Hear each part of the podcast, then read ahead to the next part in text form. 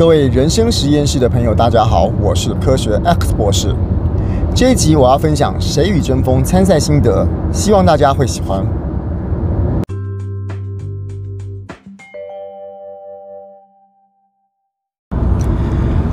赢的人还要继续赢下去，那输的人就可以先回家轻松了吼。当然我开玩笑的啦，这个不是说赶快输赶快没事吼。这样既然参加了节目，就会想要在节目里面有最好的表现哈。呃，我怕忘记，我先把这个节目的这个淘汰的规则先大概再说一下哈。我们每一队就是浩一队，然后幼童队跟宪哥队都有六个参赛者，然后另外一个是明星队，明星队就好像没有在这个才这个淘汰制里面。那我们比赛的时候呢，这四个队啊。每一次会派出两个参赛者上台比赛，也就是一集的节目里面会有八个人在台上讲话。一集的节目里面在有八个人在台上讲话，那都会有一个成绩。所以呢，你忍不住会去看看说，在这一集里面八个参赛者谁的成绩比较高，谁的成绩比较低。那当然了，我在这个第一集的感动里面表现的这个可能不是大家很喜欢的样子。我印象中，如果没记错的话，我是倒数第二低，这个可以可以查得到了哈。那我也会去比说，那我跟倒数第三低、跟倒数第四低，还有第一真正的第一名、第二名、第三名差多少分哦？第一名、第二名、第三名，我印象中分数差的相当的少。然后呢，呃，后面就就也有一些区间啦。那。我后来才发现，比这个意义可能不是那么大哦，因为这个比赛的赛制淘汰的规则是这样子：我们每一个人会有两次上台的机会，也就是说，我这次比完感动，下一次别的主题可能就是换别人，那再下一次可能也是别人。那我会在前面的呃六集里面会有两次上台的机会，就是我们一集会有两个人嘛，那。三集就会有六个人，那理论上只要播出三集，我们每一队的六个参赛者都会上台一次过。那三集可以让全部的人轮过一次，那六集就会让全部的人轮过两次。那六集让全部的人轮过两次，再加上一开始海选的那一集，一共七集，会有分数的。在后面六集里面，在这个节目的规则，就是在把后面的六集里面每一个人上台两次的分数加起来。然后每一队里面最后那两个就会在六级之后开始淘汰，也就是说我现在已经处于劣势了啦哈，因为我们那集里面我的队友千曼很明显比我厉害超多的啊，那我后来再看他练习，他真的是远比我想象的厉害很多。我们那队里面我哎呦直接看一开始最突出的时候，最突出的人我觉得是雷蒙，那千曼可能没有。不能说没看到他了，就是接触不多，所以没有发现他的厉害。现在发现真的很厉害，所以这两个人是我们那队，我目前在这个时候看起来是最有冠军相的两两个人。好了，回头说到那个这个赛制的地方，我刚刚说不太需要去介意这个呃整个比赛第一名到第八名哦，是因为这样子，我们今天讲的是每一队里面淘汰最后两个人。也就是说，今天假设我们那队全部都超级强，强到爆了，我们那队里面的六个人呢，不管谁上场，永远都会在整个排名里面的一二名、一二名。就算是这样子，我们这一队里面还是会有相对积分比较两、比较弱的、呃比较低的两个人，这两个人一样会在六级之后被淘汰。可是呢，假设啦，如果有一队刚好那一队通通都比较弱。他不管比什么东西都是比较低分的，那那个时候呢，诶，其他的一二三四名，虽然一二三四名比上另外一队，我们就说 A 小队的，也就是说 A 小队的五六名，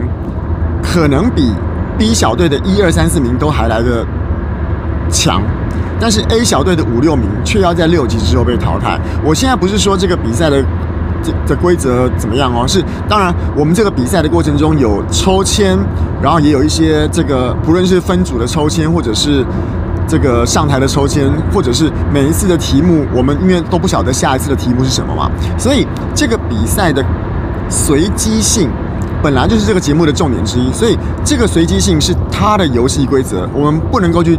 去挑战说这个好像哪里呃不公平或不严谨，是这个规则本来就是这样，我们认可了才来参加这个节目，这个没话讲。只是我想要讲的是说，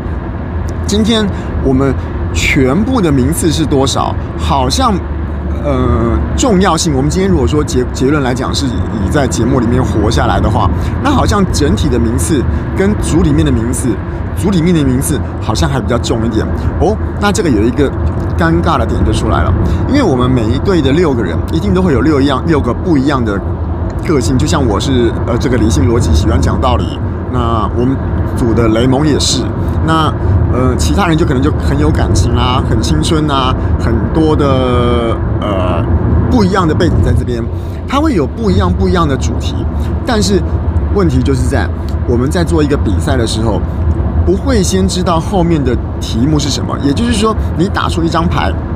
把我们把人当做一张牌了哈，之后这张牌就被用掉一次了，后面会不会出现更适合它的主题是不晓得的，所以我们每一个人会不会在自己最擅长的地方被发挥到，很难，而且说应该说是非常难，几乎是不可能。你只能够看说，在这一场的这个题目里面，谁最适合，或者是说相对比较没有不适合，那就给他去了，就这样子而已。这个是一个这个比赛里面我觉得最。最恐怖、最可怕的地方，你不晓得你会不会在你最容易得分的地方去发挥你最好发挥的部分。你可能在一个不好发挥的地方，而你在不好发挥这个地方，却定了你在前面六集里面的两次的分数。这两次的分数会非常非常重要，非常非常的珍贵。所以这个是我刚刚想要说的，这个运气成分蛮重的。当然了，话又说回来。不是只有运气，当然实力也很重要。实力会在什么地方重要？就是整个第一季的总冠军。因为我刚刚说的只是在组内的比较，组内的比较的这个重点只在你在节目中存活的集数是比较多集还是比较少集。如果说你想要呃待多集一点，我们至少每个人会在荧幕上在这个集数里面出现七集嘛。你想要待八集、待十集的话，那的确你要比较的是要跟。我们今天其他的同队的组员里面比较说，我不要被排到后段班。那可是如果你真心想要成为第一季里面最厉害的人的话，那那个时候就要跟其他的队伍来比较了。所以今天能够在呃真正存活到整个节目的最后，也就是各个队伍还要互相角逐第一季的第一名的时候，那那个时候。每一次每一次的第一名，或者是每一次每一次的前两三名，就会到时候就会变得非常非常重要。那我猜啦，我猜，嗯，应该在每一个人上台过一次之后，大概谁有那种冠军相的感觉，就会慢慢慢慢的浮现。那个冠军相不会来自于是你原本对这个人的印象，因为你原本对这个人印象可能是来自于他的背景，你对他印象好。他的某个地方你对他印象好，可是他拿来比赛的时候，他不见得是用这个印象跟这个特色去比赛。这个比赛真的，我觉得在比的是，其实对一个你不熟悉的议题，或者是对各种各种不一样的议题的适应能力。他并不是说我今天这个强就会赢，那个强就会赢，而他正在比的是，你随便给你一个题目，随便给你一个，我举例讲说，你把这个东西拿去卖，或者是说你说服我去吃素。这种东西，我任何给你一个随便的题目，你当然都能够条条是道，